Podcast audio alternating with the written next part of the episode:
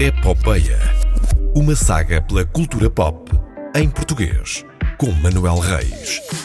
Olá, espero que esteja bem e não, não me esqueci do que disse na semana passada. Eu disse que já tinha uma coisa preparada para esta semana e tenho. E disse que era fixe e é fixe.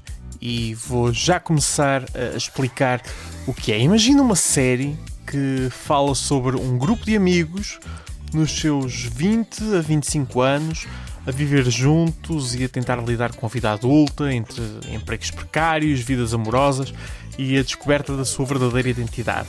Não, não estou a falar de Friends, nem de How I Met Your Mother, nem da Casa do Kai, já falámos disso em janeiro. Estou a falar de uma outra série, também da RTP Play, da qual várias pessoas já me tinham dito muito bem, já desde há um ano e meio mais ou menos, mas que fui adiando ver e adiando e adiando até há uns dias para intercalar com outras maratonas de outras séries que ando a ver. Eu vejo demasiadas séries, é, é trágico, mas é a vida. É Frágil, série de seis episódios, maior cada, criada por Filipa Mendonça Amaro. E não há grandes pormenores a adicionar à minha descrição acima. São três amigas com algumas diferenças entre elas, vivem juntas e seguimos a vida delas. É, é isso, é, é muito simples. As três atrizes principais, uh, Catarina Seca Cruz, Rita Rocha Silva e Matilde Jales, têm boas prestações, está bem escrita, bem realizada.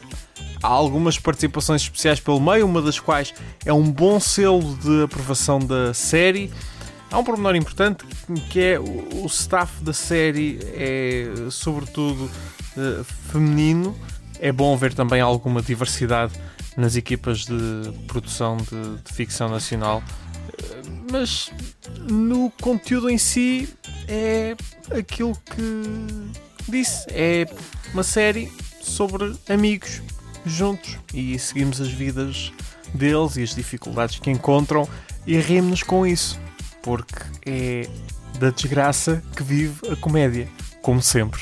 Mais uma vez, Frágil tem 6 episódios e pode ser vista na íntegra na RTP Play, onde também pode ouvir todos os episódios e sugestões da epopeia. Há 20 e troca o passe episódios para trás para serem ouvidos se não segue esta rubrica, mas pode seguir tanto na RDP Internacional, onde passa ainda, uh, como uh, em formato podcast na sua aplicação preferida. Subscreva e eu volto para a semana com mais uma sugestão ou com mais uma notícia. Não sei o que é que vai acontecer. Até para a semana!